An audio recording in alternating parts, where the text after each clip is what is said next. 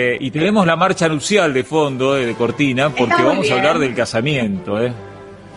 Todavía la gente se sigue casando, a pesar de la experiencia, y por suerte para vos que te dedicas a esto, ¿no? La gente se sigue casando, ¿no?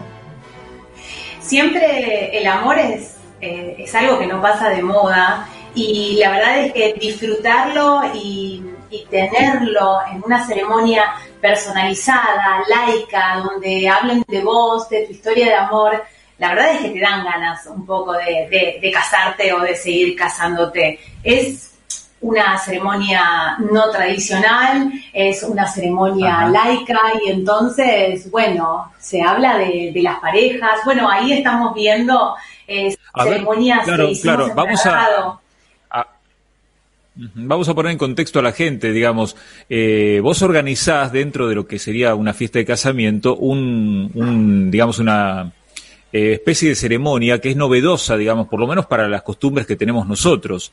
Eh, a ver, contame un poco más.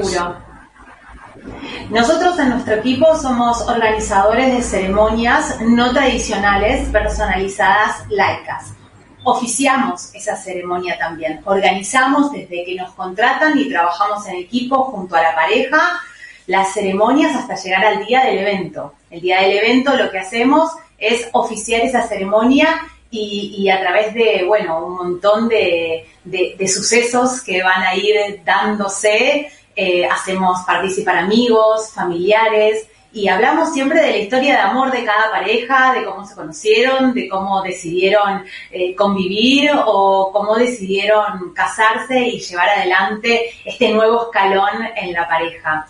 Generalmente y al principio, hace ya 10 años que trabajamos en ceremonias mágicas, Em, pensábamos que era una buena oportunidad para las parejas que ya tenían una nupcia eh, anterior o para parejas que tenían distintas religiones. Afortunadamente, a través de los años nos dimos cuenta que hay muchas parejas que deciden unirse a través de estas ceremonias personalizadas porque realmente lo que tiene este tipo de unión es que se está hablando de vos y de tu pareja y del amor que se tienen y lo que estamos haciendo es personalizarlo a través de los meses en los que trabajamos con la pareja y llevar adelante una unión distinta, única y, y súper memorable. Claro, eso es lo que probablemente haga de cada ceremonia o de cada casamiento algo diferente, ¿no? Porque en general los ritos de casamiento son todos iguales. Cambian los protagonistas, pero los ritos son iguales. Ahora, acá hay, por lo que vos me estás describiendo, digamos, una este, personalización de cada, cada situación, que obviamente siempre es distinta, ¿no? El contexto, eh, es más, vos me contabas ayer cuando hablamos previamente que hay matrimonios que hacen esto, o novios, mejor dicho, que hacen esto, aún sin casarse, sin casarse legalmente.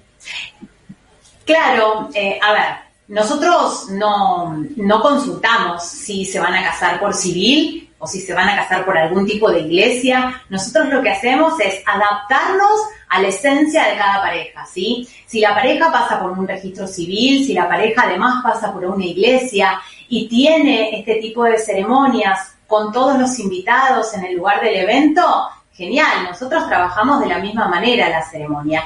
A veces cuando el jefe del registro civil eh, se acerca al lugar del evento, lo que hacemos es tener una ceremonia compartida.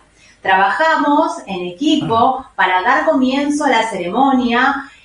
Hacen unos 10, 15 minutos de la ceremonia civil donde se habla de leyes, de derechos, de obligaciones y, bueno, de códigos y un montón de cosas que eh, hacen a los papeles, al trámite. Y luego continuamos nosotros con la ceremonia personalizada y con la unión que habla de, de la esencia de cada pareja y qué es lo que los novios buscan al momento de tener una ceremonia no tradicional. Que te digo, Marcelo, hace un tiempo a esta parte cada vez es más tradicional unirse de esta manera. Bueno, bueno, la verdad que las imágenes son, este, son hermosas, son mágicas, como dice este, el nombre de, del emprendimiento. Eh, Georgina, vos sos de Buenos Aires, ¿no? Sí, nosotros, bueno, somos de Buenos Aires, viajamos alrededor del país. Eh, bueno, ahí están las imágenes de, las oportunidades en las que pudimos estar en Bragado, uniendo a nuestros novios allí. Tenemos un cariño especial con Bragado, sinceramente, y a, a modo personal. Mi abuelo paterno nació en Bragado y realmente tengo amigos en Bragado y para nosotros es un un placer ir por todas las ciudades llevando lo que son nuestras ceremonias. Bueno, buenísimo. ¿eh? Eh, y eh, contame un poco cómo los novios están viviendo este momento, los novios que estaban planificando su boda, ¿no? Yo recuerdo aquí en Bragado cuando se anunció que ya no se podían hacer fiestas de un día para el otro, hubo gente que estaba soñando capaz que años con su fiesta, que ya la tenía ahí nomás, y de buenas a primeras tuvo que suspenderla con el sufrimiento que ello implicó. ¿Cómo, cómo lo observaste vos en los casos que tuviste contacto? Bueno, eh, en esa primera instancia, en, en, esa mitad del mes de marzo, tuvimos que posponer más de 20 ceremonias para el segundo semestre del año. Por supuesto, hemos corrido la fecha acompañando a todos los novios sin saber si realmente vamos a poder volver este año, pero siempre eh, con, la, con la ilusión intacta de seguir trabajando para esas parejas que, bueno, todavía siguen eh, posponiendo esas fechas y decidiendo en qué momento. Muchas de las parejas a las que unimos tienen invitados que son del exterior y muchos de nuestros novios incluso viven en el exterior y a veces hacen bodas de destino donde tienen que viajar y bueno, a veces se complica muchísimo poder elegir una fecha en la que todos puedan participar de ese evento. Para los novios que no pueden esperar y para los novios que deciden de todas maneras unirse de esta manera, las ceremonias con las que estamos trabajando son las ceremonias virtuales. Las hacemos a través de una ah. aplicación donde todos ellos se, se unen con sus invitados y lo que hacemos es lo mismo que cuando vamos a oficiar la ceremonia, realizamos la unión trabajada con los novios. A veces tienen el intercambio de alianzas nada más, que es quizás lo más conocido y tradicional, pero además los novios eligen distintos rituales con el simbolismo correspondiente a cada ritual. Hace un ratito estábamos viendo el ritual de las arenas, eh, las arenas de colores que se mezclan, el ritual de las estrellitas luminosas al salir para formar un pasillo. Bueno, realmente trabajamos con cada novio cuál es la esencia y el alma de la pareja para reflejar eh, eso que quieren lograr, esa unión. Entonces las ceremonias virtuales fueron un camino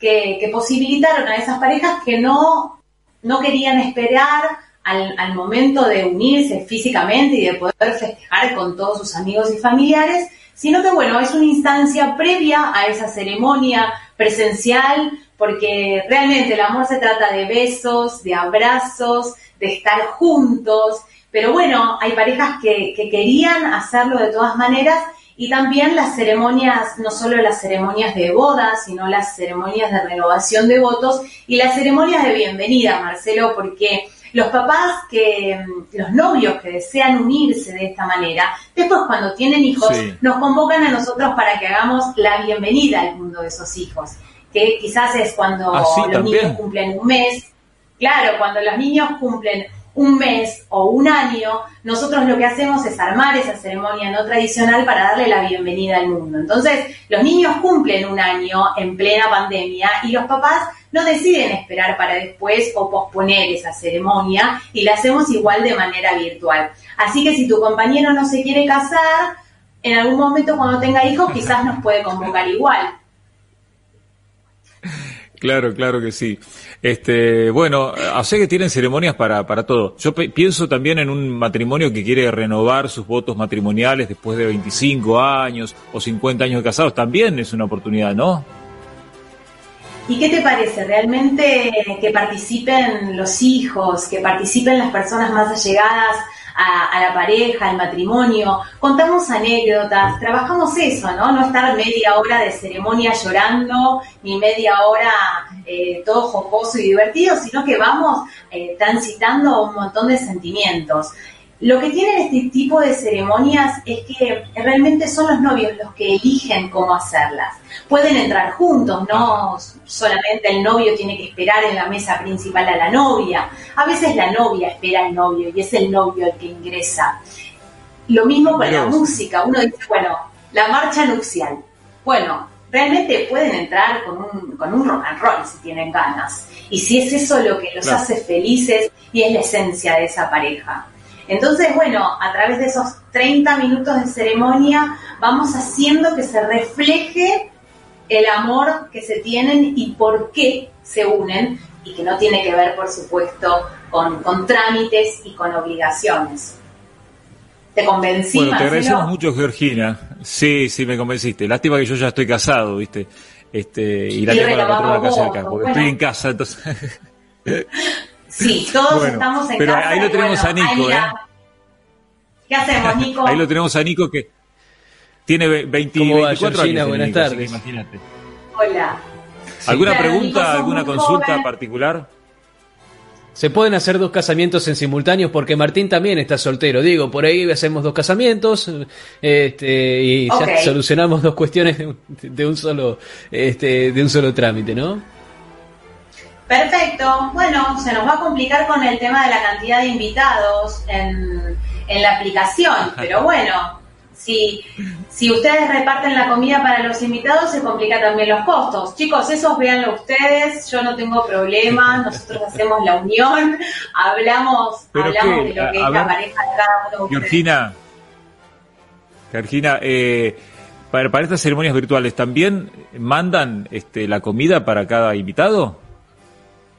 Mira, nosotros solamente organizamos la ceremonia y oficiamos la ceremonia.